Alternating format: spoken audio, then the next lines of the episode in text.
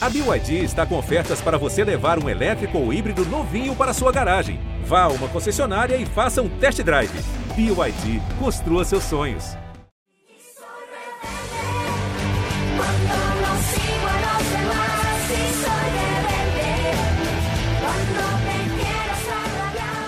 Os fãs do RBD mostraram força no começo de setembro, quando finalmente as músicas da banda mexicana chegaram aos serviços de streaming. No dia do lançamento, o RBD foi o artista mais ouvido em todo o mundo no Spotify e a banda também botou 32 músicas no top 200 brasileiro. E caso você não seja fã, deve estar se perguntando: mas esse povo aí do Rebelde tem mais de 30 músicas? Tem sim, tem muito mais do que 30 músicas. São nove álbuns de estúdio com canções em espanhol, em inglês, em português.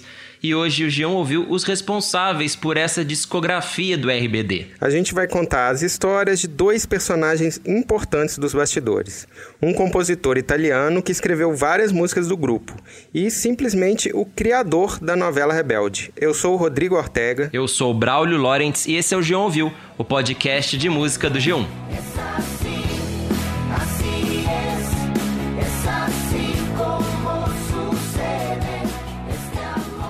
Mas antes disso, Braulio, vamos começar fazendo o tradicional aqui no programa, Previously. Então vamos lá pro Previously on Rebelde.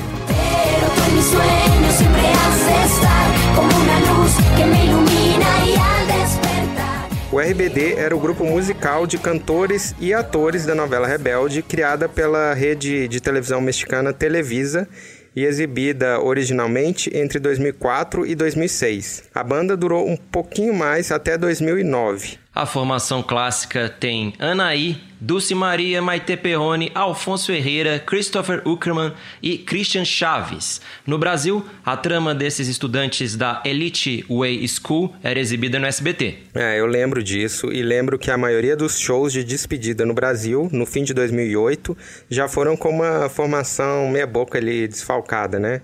Que eu acho que a Maite e o Alfonso não participaram. É isso aí. E nos cinco anos de carreira, eles gravaram seis álbuns de estúdio em espanhol e inglês, três ao vivo no México, nos Estados Unidos e na Espanha. Grande discografia aí, que ainda tem três álbuns em português e um DVD no Brasil chamado Live in Rio.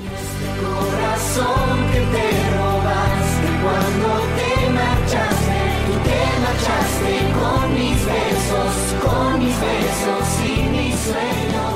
O RBD foi montado só com gente que já estava ali bem acostumada aos holofotes. É, boa definição, porque todos os integrantes do Rebelde tinham um passado já de estrelinha mirim. A Anaí começou aos dois aninhos no programa Tiquiladas e a Maite Perrone fazia comerciais quando era bem piquititinho. O Christian Chaves fez uma propaganda de fraldas aos três anos e o Christopher Uckerman atuou na novela O Diário de Daniela aos 12 anos. En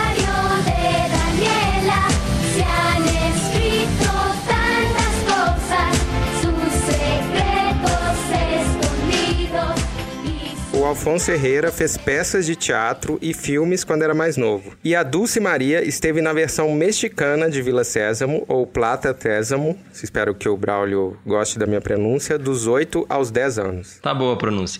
Obrigado. Ouve ela aí toda fofinha então cantando Palomita Blanca.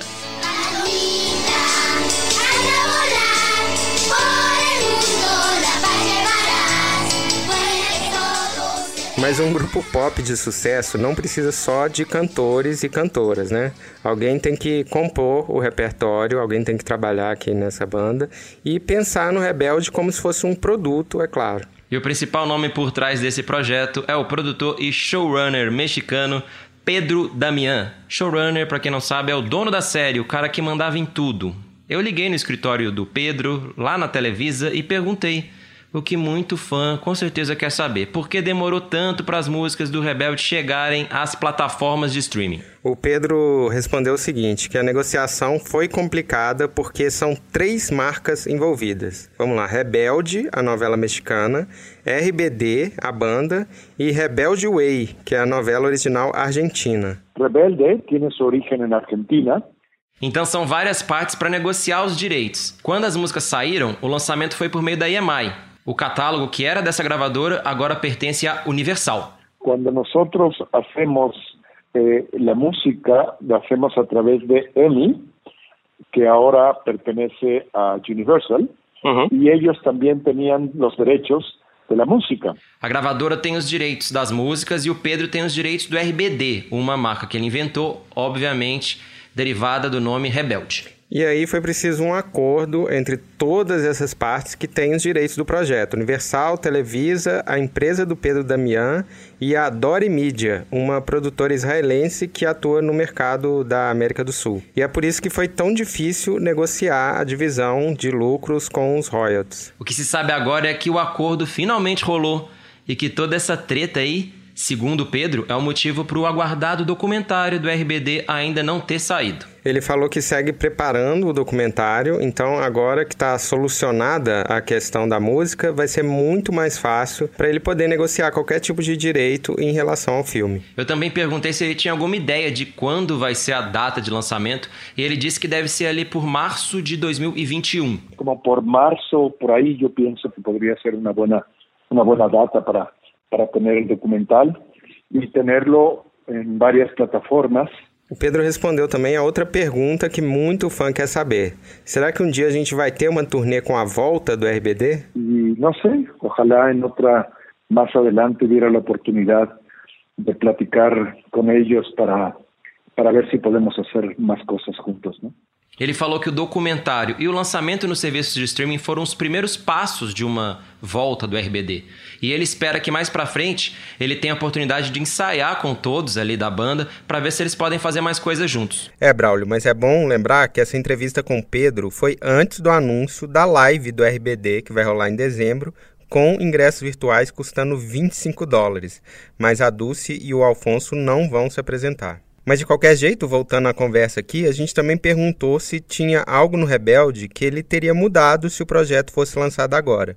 E ele falou que sim. É natural, né, Ortega, essa resposta. Assim, algumas coisas faziam sentido naquela época e não fazem mais sentido agora. Pois é, e ele disse que tudo era mais ingênuo e que tem que sim levar em conta que foi lançado há mais de 15 anos, quando não tinha nem rede social direito. Te digo, não havia redes sociais e, e quizá éramos muito mais ingênuos Sin embargo, fue la primera serie que revolucionó el lenguaje porque dejamos de usar los términos académicos o naturales de las novelas, de las telenovelas, y usamos un lenguaje mucho más cercano a ellos. Creo que eso también logró una gran identificación.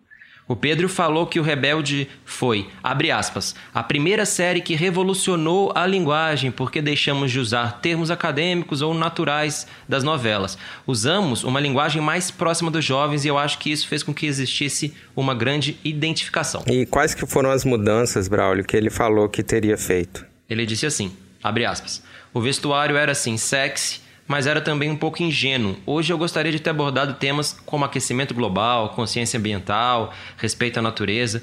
Teria também falado mais abertamente sobre temas como sexualidade. De alguma maneira, a gente era atrevido naquela época, mas agora é tudo mais aberto, né? Fecha aspas. A tocar temas eh, como eh, calentamento global, como consciência, a consciência eh, natureza, o respeito, temas eh, más eh, abiertamente temas de sexualidad, o haría una nueva versión, una versión más contemporânea. Você acha que ia ser legal, Braulio, esse rebelde mais lacrador e mais ousado?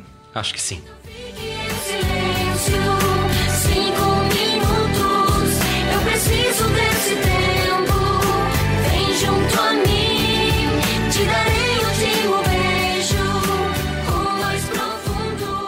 E depois de falar tanto da série, agora vamos falar mais das músicas. O repertório do RBD já teve a mão de gente como o marroquino Red One, que depois trabalharia no começo das carreiras do Now United e da Lady Gaga. Quem também já compôs para o Rebelde é a hitmaker americana Diane Warren, autora dessa baladaça aqui, ó, de Armagedon.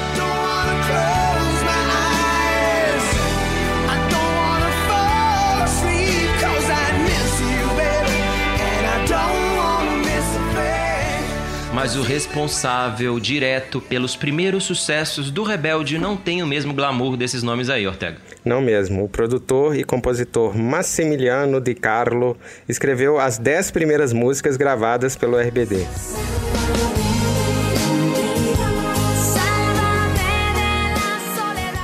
E são desse simpático compositor italiano canções como Rebelde, Um pouco de tu amor, Salva-me, No pares e Outro dia que vá.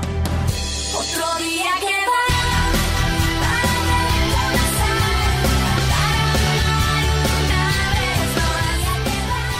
O Max Di Carlo, a gente está agora mais íntimo dele, começou produzindo sons da cena do dance spaghetti de artistas italianos como Flavia Fortunato e Gary Lowe.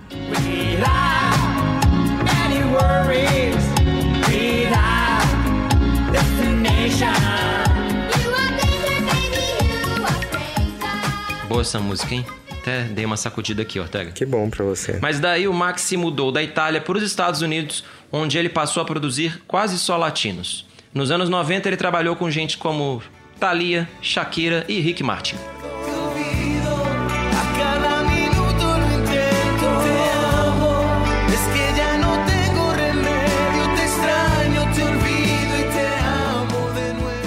E nos últimos 20 anos, o Max passou a se dedicar às trilhas de filmes italianos e americanos. Eu conversei com o Max Di Carlo por telefone, eu liguei no estúdio dele lá em Los Angeles, e ele falou sobre o trabalho com o Rebelde. Eu comecei perguntando pro Max como ele foi chamado, né, convocado pro projeto. Ele disse que lembra que tinha muita, mas muita gente envolvida. É, ele contou que fez um monte de músicas em parceria com o Carlos Lara, um cara super requisitado do pop mexicano. O Max fazia a melodia e o Lara fazia as letras, já que o Max não fala espanhol.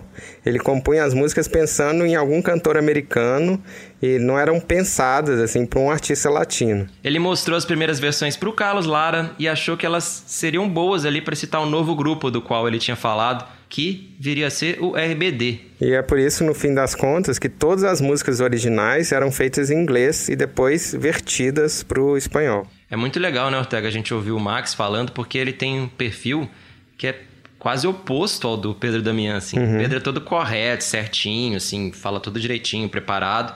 E o Max tá nem aí, assim, parece que ele até fala mais do que devia, super sincero, sincerão. Uhum, muito isso. Ele falou que tudo foi meio caótico, super complicado, eram pessoas diferentes e cada uma tinha sua própria opinião. In the beginning was kind of very chaotic. Was a different, you know, uh, everybody had their own opinion, as you can guess. E aí, durante a entrevista, o Max também dá umas risadinhas e diz que os seis integrantes do RBD não cantavam muito bem, segundo ele. The singers they were not so good at the beginning because of they were, you know, young, very young and very non-experienced people. Uma hora ele fala: Ainda bem que tinha Pro Tools, que é um software de edição de áudio, inclusive de voz. And I correct everything on Pro Tools. Outra hora, o Max fala assim: eram seis atores ou cantores, se você quiser chamá-los de cantores. Out. Hum. Six uh, actors, uh, singers, whatever you want to call it. Ele também fala que todos os RBD não tinham experiência e foram ficando melhores com o tempo. Por isso, segundo ele, toda a equipe demorava até quatro meses. Quatro meses para terminar uma música. Muitos vocais eram gravados em Los Angeles, mas outros eram gravados na cidade do México com outra equipe. A gente também conversou, Ortega, sobre a sonoridade do RBD. O Max contou que o pedido era que o som fosse diferente do que havia no mercado latino, que estava muito, muito pop. É, rolava muito daquele pop latino que era mais caricato, né? Mas também já faz mais tempo. De artistas produzidos por ele, como a Thalia e o Rick Martin. O Max foi chamado para fazer então essas músicas com uma pegada mais rock, né? Mais radical, Não tão né? roqueira, mas um pouco mais rock, com mais guitarra, baixo, bateria. I come out with some rock songs and uh, uh, developing a different concept. Uh, and in my studio, A maioria dos instrumentos que você ouve nos primeiros álbuns do Rebelde, você pode botar na conta do Max. whatever you hear on the on the record is me. That that guitar from the beginning of Rebelde uh, is you playing. Yeah, Yeah. absolutely. That- I play everything. So you're very famous here in Brazil. oh, thank you.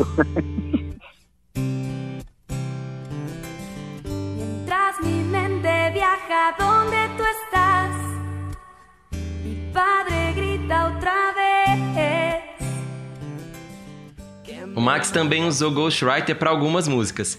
Ele creditou a mulher dele como autora de várias canções do Rebelde, entre elas Outro Dia Que Vá e também A Um Ai Algo. Eu achei esse caso muito bom. Ele falou que naquela época ele estava preso a um contrato de exclusividade com outra editora. E aí ele não podia assinar o nome dele sempre que quisesse. I put my wife as a, a songwriter. Então quando você vê o nome da Karen Sokoloff nos créditos, na verdade é o Max que escreveu.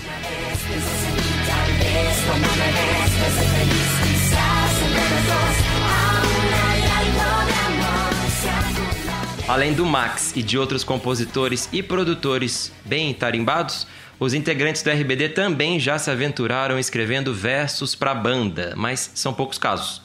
A Dulce Maria é uma das autoras de Mastuia Quemia.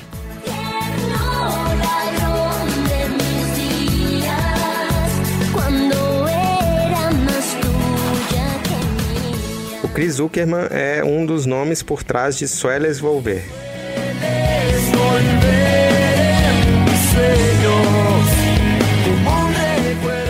E o Alfonso Herrera está entre os compositores listados em Si No Estás Aqui.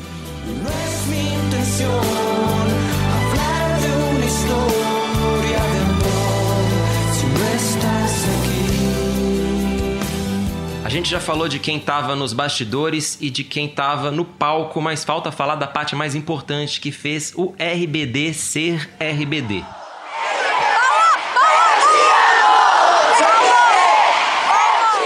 Falta falar de quem estava no sofá vendo a novela ou nas filas, nos shows da banda. O Rebelde foi um fenômeno de fãs e duas histórias exemplificam muito bem isso. Uma delas é uma história bem triste, né?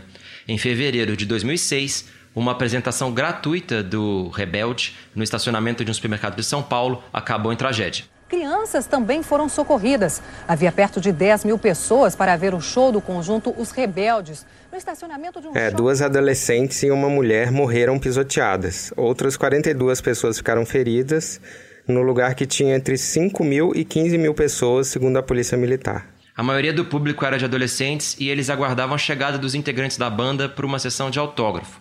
Também estava previsto que eles iriam cantar duas músicas em playback. O tumulto teria acontecido por causa da queda de um alambrado no local do evento. Com a confusão e o forte calor, o grupo interrompeu a apresentação. As pessoas foram. Depois do show, todos do RBD falaram da tragédia e disseram que ficaram com medo das multidões nos eventos que vieram depois.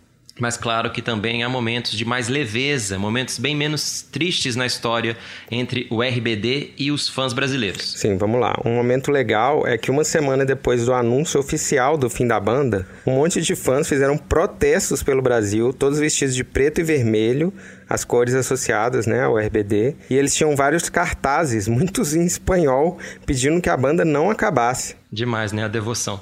Essa onda de protestos em 2008, como todo mundo sabe, não teve suas exigências atendidas. Na verdade, era uma exigência só, simples, né? Que o RBD não acabasse. E sabe quem faz parte do fã-clube do RBD e ficou bem chateada com o fim da novela e também com o fim do grupo? Quem, Braulio? A Thaís Matos, repórter da nossa equipe de pop art do G1. Você está aqui para representar os fãs de RBD, são muitos no Brasil, você é uma dessas fãs. Então, como começou sua paixão pelos meninos e meninas do Rebelde? Ai, meu Deus, que orgulho representar os fãs. Bom, eu assistia muita novela de criança, adolescente na, na TV, e Rebelde foi mais uma dessas novelas. E aí, eu, todos os meus amigos assistiam também, então era aquela coisa de chegar na escola e comentar o que tinha acontecido na novela. E quantos anos você tinha? Olha, eu tinha 12 anos, 12 para 13 ali, quando a novela começou e a gente começou a assistir, e, enfim, ir atrás, entrava no site do RBD México para ver o que eles estavam fazendo. Aí eles começaram a lançar música. Eu lembro que a gente tinha computador, eu e minhas amigas, mas a gente não tinha internet. Então uma delas baixava no pendrive, a gente se reunia para ouvir, baixava a letra também para cantar. E aí eu tentava cantar as músicas, ver, acompanhar a entrevista, não conseguia. Aí eu fui me matricular no inglês e falei, não, eu quero fazer espanhol. E aí eu consegui fazer espanhol com uma bolsa de 50% graças ao RBD. Eu me dedicava muito mais para o espanhol do que para o inglês. Enquanto isso, eu ia treinando, ouvindo as entrevistas, lendo as letras, aprendendo a cantar.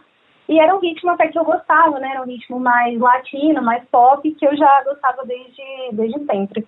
Então, aliou a novela, que eu gostava muito, era aquela novela de escola, de ensino médio, que a gente ali nos 12, 13 anos tá adorando essas tramas, com os casais, enfim, que eu gostava muito, e as músicas. E só para fechar, aproveitar seu conhecimento de fã, que também sei bem que seguiu a, a carreira solo deles depois, eu sei que tem é, relações ali, tem gente que se dá melhor do que do que outros. Por exemplo, parece que a Anaí é mais ligada no, no Chaves. Essa parte de, de, de burburinho, assim, de fofoca, é legal você me ajudar. Você acha que todo mundo ali é amigo ou tem alguma desavença que pode ser uma explicação por eles não terem voltado ainda? Como que você analisaria isso? Olha, o que os fãs mais é, acham, assim, por- o motivo, né, porque eles não voltaram ainda, é o Alfonso, Uhum. porque parece que ele tem uma vergonha muito grande de ter participado do RBD, ele já fez outras é, produções, ele quer se firmar como ator, ele mesmo fala que nunca foi cantor, então eu acho que ele é o grande entrave ali. Tinha uma, um pouco de briga de ego entre as meninas também, entre a Anaí a Dulce. A Maitê sempre foi deixada de lado e agora ela está seguindo uma carreira que para algumas pessoas pode ser até melhor do que até mais promissora que a dos outros. Então eu acho que foi a briga de ego e essa vergonha do passado, assim, que impediu de voltar. Então, uma análise aí na sua bola de cristal de fã de Rebelde, se voltar, volta sem o Alfonso. Olha, eu acho muito difícil, eu comento isso com os amigos, a gente acha muito difícil ver o Alfonso no palco cantando Rebelde e fazendo dancinha, acho que não é muita cara dele. Mas, então acho que se voltar, volta sem ele. Pelo menos essa parte, se tiver show, né, essa parte de palco, de show de turnê, palpito que ele não esteja. a un poco más y a sentir contigo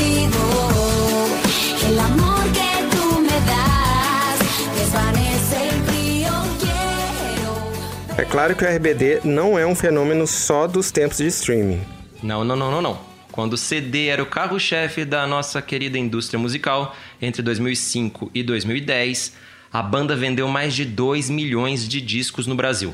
No ranking dos álbuns mais vendidos no Brasil, o RBD conseguiu dois no top 10 em 2005 e outros três em 2006. Eu já entrevistei, Ortega, três dos seis rebeldes. Em Parabéns. 2010 eu conversei com a Anaí para uma reportagem da edição brasileira da revista Billboard. É, eu lembro que você falava muito dela, você gostava não só na música, mas falando como entrevistada mesmo, né? É, o papo com ela costumava render bem. Ela me disse boas frases ali em 2010, falou coisas como, abre aspas, não posso ser rebelde para toda a vida.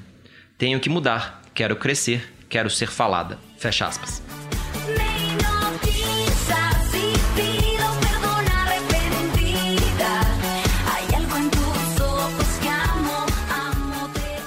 Anaí estava numa fase mais ousada no começo da carreira solo. Em 2010, ela cantou com um vestido de noiva sujo de sangue e com faca, de mentira, claro, cravada nas costas. Ela foi comparada a Lady Gaga e disse que adorou a comparação, mas que curtia mesmo era Madonna. É, eu também entrevistei ela na época, tava nessa vibe, e eu lembro que ela disse que ela queria um som mais indie, menos comercial, por isso que ela estava trabalhando com o Kink, uma banda de rock mexicana super cultuada.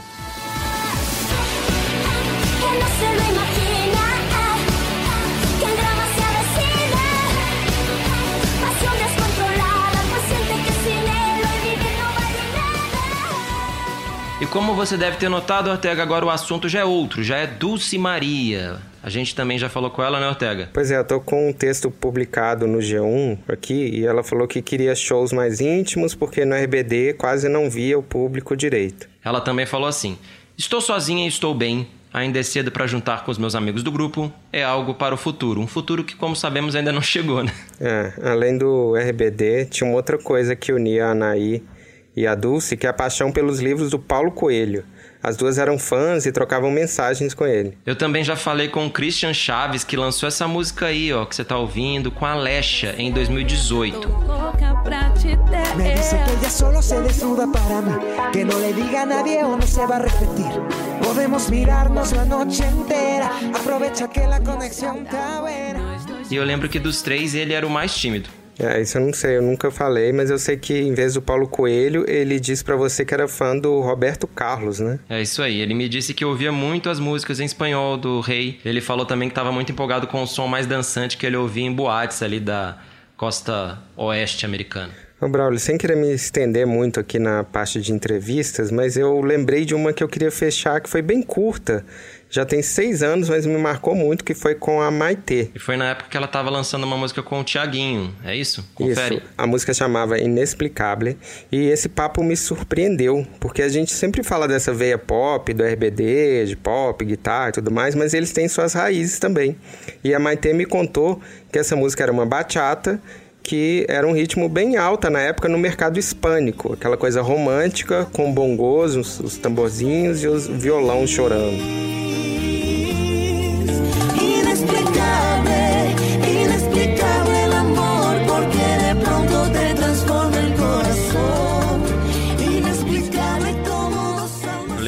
Te contou na época como ela gostava, assim, muito de bachata.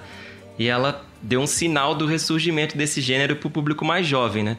E tudo isso foi muito antes de sertanejo brasileiro e tal, descobriu o estilo, e aí a gente já sabe a história, né? Bombou demais nessa versão abrasileirada da bachata que a gente tanto ouve. Ou seja, a lição que até hoje eu penso é que a Maitê era muito mais antenada do que eu imaginava e que a RBD também é cultura. Ou se é. Mas é isso, chegamos no fim dessa edição, mas deu pra matar a saudade dos fãs do RBD e de falar do futuro da banda, né, Braulio? Eu acho que sim, acho que esse episódio deu conta de falar do presente e também do passado, do futuro, de gastar um pouco espanhol, né, Ortega? E para ouvir outras entrevistas e análises sobre o mundo pop, seja em português, inglês, espanhol ou em qualquer língua, é só seguir o G1 Ouviu.